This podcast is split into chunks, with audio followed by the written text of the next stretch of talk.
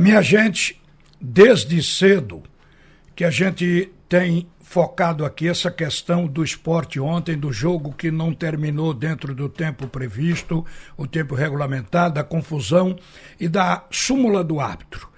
Logo cedo, a gente leu na íntegra o que o árbitro do jogo, Rafael Klaus, escreveu.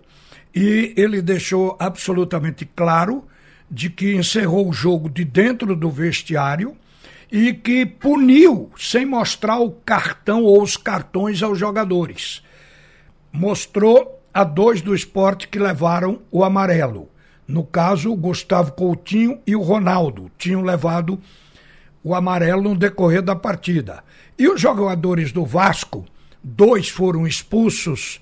Ele expulsou sem mostrar o cartão, mas relatou na súmula as razões disso e automaticamente ele deu cartão vermelho para um jogador do banco, o Luiz Henrique, aquele que estava com a camisa 88, que jogou aquela cadeira para cima e que jogou um tênis contra a torcida. E puniu com o cartão vermelho o Raniel, porque ele, na hora da comemoração do gol, ele tirou a camisa e ele já tinha um amarelo no decorrer da partida, levou o segundo amarelo, tinha que expulsar. Ele justificou lá. Mas ele disse tudo o que aconteceu no jogo. Não houve mentira nem invenção. A rigor, o árbitro não carregou na súmula. Ele disse o que viu dentro de campo e o que ele sentiu. Na hora que todo mundo queria que ele continuasse o jogo, os jogadores do esporte ainda estavam segurando um torcedor que queria bater em alguém, certamente do Vasco da Gama, e estava lá fora, ali do lado do campo, tentando segurar. Foi na hora que o juiz entrou para o vestiário. Ele não se sentiu seguro, consequentemente não terminou a partida. Quanto de tempo ele ainda poderia dar? O técnico Claudinei Oliveira fala em quatro minutos, mas seriam mais, é, mais minutos, porque só seis minutos foram gastos entre a hora que foi é, marcada ali a, a, falta, que o juiz mandou botar a bola, inclusive, no escanteio, até a hora que ele foi ver o VAR e definiu pelo pênalti. Aos 42, a bola foi chutada para fora e, consequentemente, o escanteio.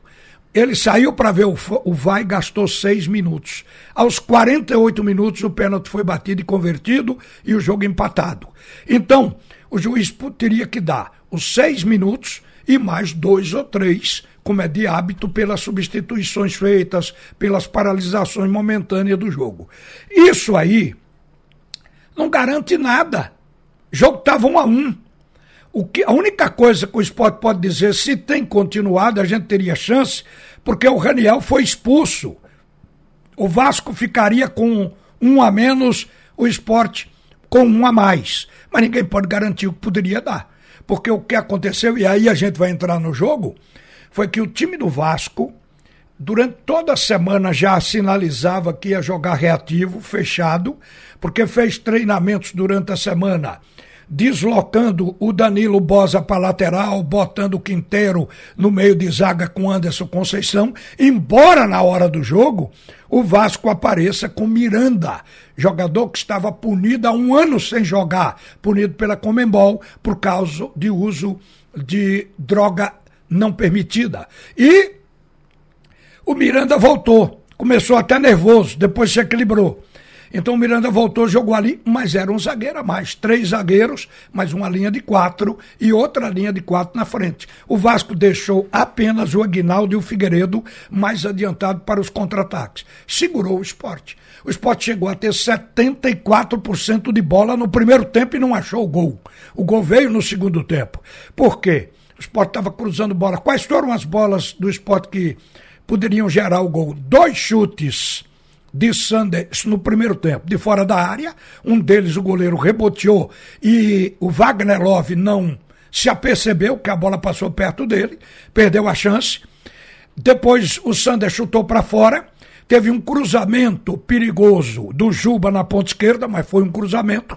O goleiro pegou por baixo da bola, botou por cima do travessão.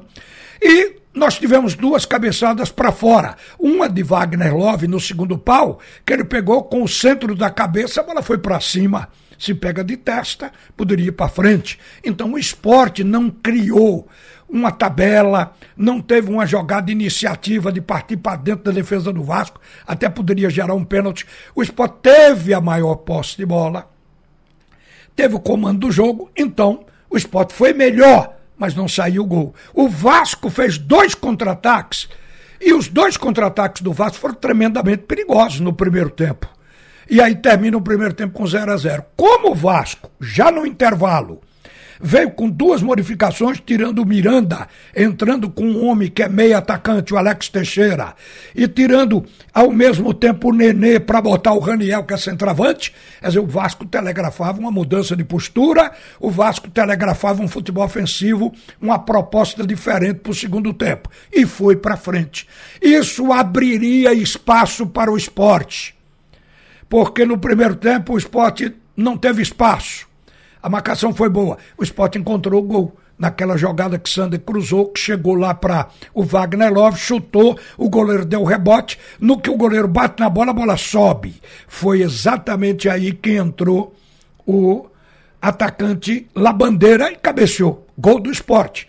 Isso era mais ou menos 19 minutos do jogo. O Vasco que fez? O Jorginho botou em campo Palácios, botou Gabriel Peck, botou Eric, já tinha Raniel e Alex Teixeira e meteu Vasco para cima. A gente sabia que a postura do esporte dali para frente teria que ser de contra-ataque. Ele teria que se fechar. É aqui que eu quero chegar, porque não teve tempo ontem praticamente de se falar nisso. Acho que o técnico que está querendo mais quatro minutos para o jogo fez mudanças que não fortaleceram o esporte o Claudinei Oliveira. Enquanto o Vasco, a partir dos 30 minutos, eu vou dar a escalação que o Vasco ficou, para vocês acompanharem esse raciocínio. O Vasco ficou com o Thiago Rodrigues, Figueiredo, que foi jogar na lateral direita, porque o, o, o zagueiro que estava pela direita, Miranda, foi substituído por um atacante, então ficou a zaga com Figueiredo, Danilo Bosa, Anderson Conceição e Edmar. O meio-campo com Andrei Santos único aí, específico do meio-campo, e Alex Teixeira, que na hora do pênalti era ele que estava lá no ataque, quer dizer, ficou de meia. E o ataque com Palácios, Raniel, Eric Gabriel Peck. Ou seja, o time tinha quatro atacantes, considerando que o Alex também é, cinco atacantes. O Vasco da Gama foi para cima. Era hora do esporte se fechar. Que fez o treinador do esporte nessa hora? Ele trocou o Ronaldo por William Oliveira, aí foi seis por meia dúzia, porque volante por volante não acrescentou mais na marcação. Manteve Fabinho. E aí simplesmente colocou Dene e Giovanni, tirando dois atacantes, muito bem, que era hora de tirar tanto atacante, o Sport estava com quatro, e botou Dene e Giovanni. Olha, gente, na hora que eu vi Dene e Giovanni, depois veio o empate do Vasco, eu liguei. O Denner não marca, Giovanna também não marca. Eles cercam, mas não marca. Enquanto isso, o Sport tinha no banco um zagueiro alemão, porque o Chico já tinha entrado para substituir Sabino. Então não acrescentou, substituiu. Aí vem no banco alemão Bruno Matias e Blas Cáceres. Ele tinha três homens de contenção, dois volantes e um zagueiro.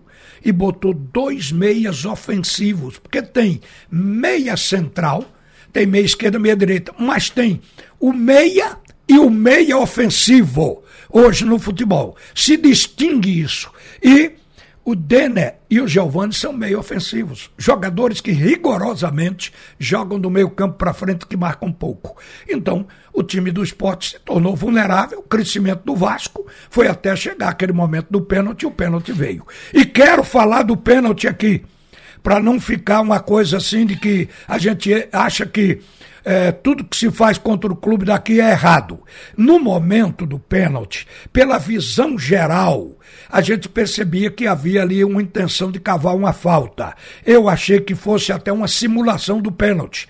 Mas depois a gente recebeu as imagens muito floca, fo, focadas, bem próxima. E a gente percebeu que o jogador do Vasco põe o pé, ele dá uma passada larga, põe o pé em direção ali à bola, e o goleiro Saulo sai e usa as duas mãos por cima da chuteira e, consequentemente, o pênalti foi validado.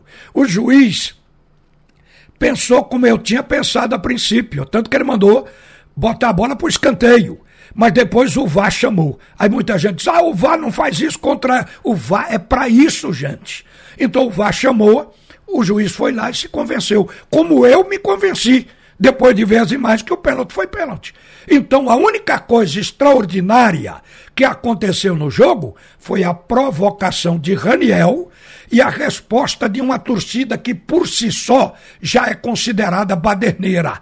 A torcida que invadiu o campo. Parecia que o portão estava aberto. Meteram o pé, o portão cedeu com uma facilidade impressionante e não quebrou o portão. Eu ainda estou desconfiado que o portão estava sem uma corrente. A corrente foi posta depois. Não sei. Eu vi tanta facilidade para entrar sem derrubar o portão, apenas o portão abriu, que eu penso que esqueceram aberto. O fato é que a polícia diz hoje que tem seis marginais presos por invasão para justificar uma multidão no campo. Acho que não justifica. É muito difícil o esporte se isentar de uma punição. Pode reduzir, porque é de 1 a 10, pode pegar 3, 4, 5, é, mando de campo invertido e pode pegar até uma multa. Mas se isentar totalmente, acho que o esporte não vai conseguir, porque foi uma coisa flagrante, as imagens mostraram. E imediatamente após o jogo, a CBF soltou uma nota e o STJD soltou outra nota, que vão, é, que lamentaram e que vai se punir com rigor. Então o esporte está nessa aí. Agora, quero dizer, para terminar, que se a polícia prendeu seis e não prendeu aqueles dois que foram os primeiros a entrar. E as imagens estão mostrando isso. O grosso da torcida se dirigiu para o lado direito para invadir o campo e dois se dirigiram àquela senhora que estava lá dando o seu sacrifício pelo próximo, estava ajudando as pessoas, bombeiro civil. Então, aqui se dirigiram para dar pontapé naquela senhora, depois deu pontapé no homem que foi tentar protegê-la. Os dois estão nítidos. Um está vestindo a camisa do esporte com o número 10, o outro está num uniforme apaisana, digamos assim, mas o rosto é bem identificado. Se não identificar aqueles dois, a injustiça por ter seis presos quando mais de 50 invadiram, então ela não vai ser minimizada. Aqueles dois, se não forem punidos, eu vou te contar, não vai ter lição nem aprendizado de coisa alguma. Porque aqueles, eles foram para fazer perversidade, pontapé numa mulher. Quer dizer, o cara não queria outra coisa a não ser bagunçar.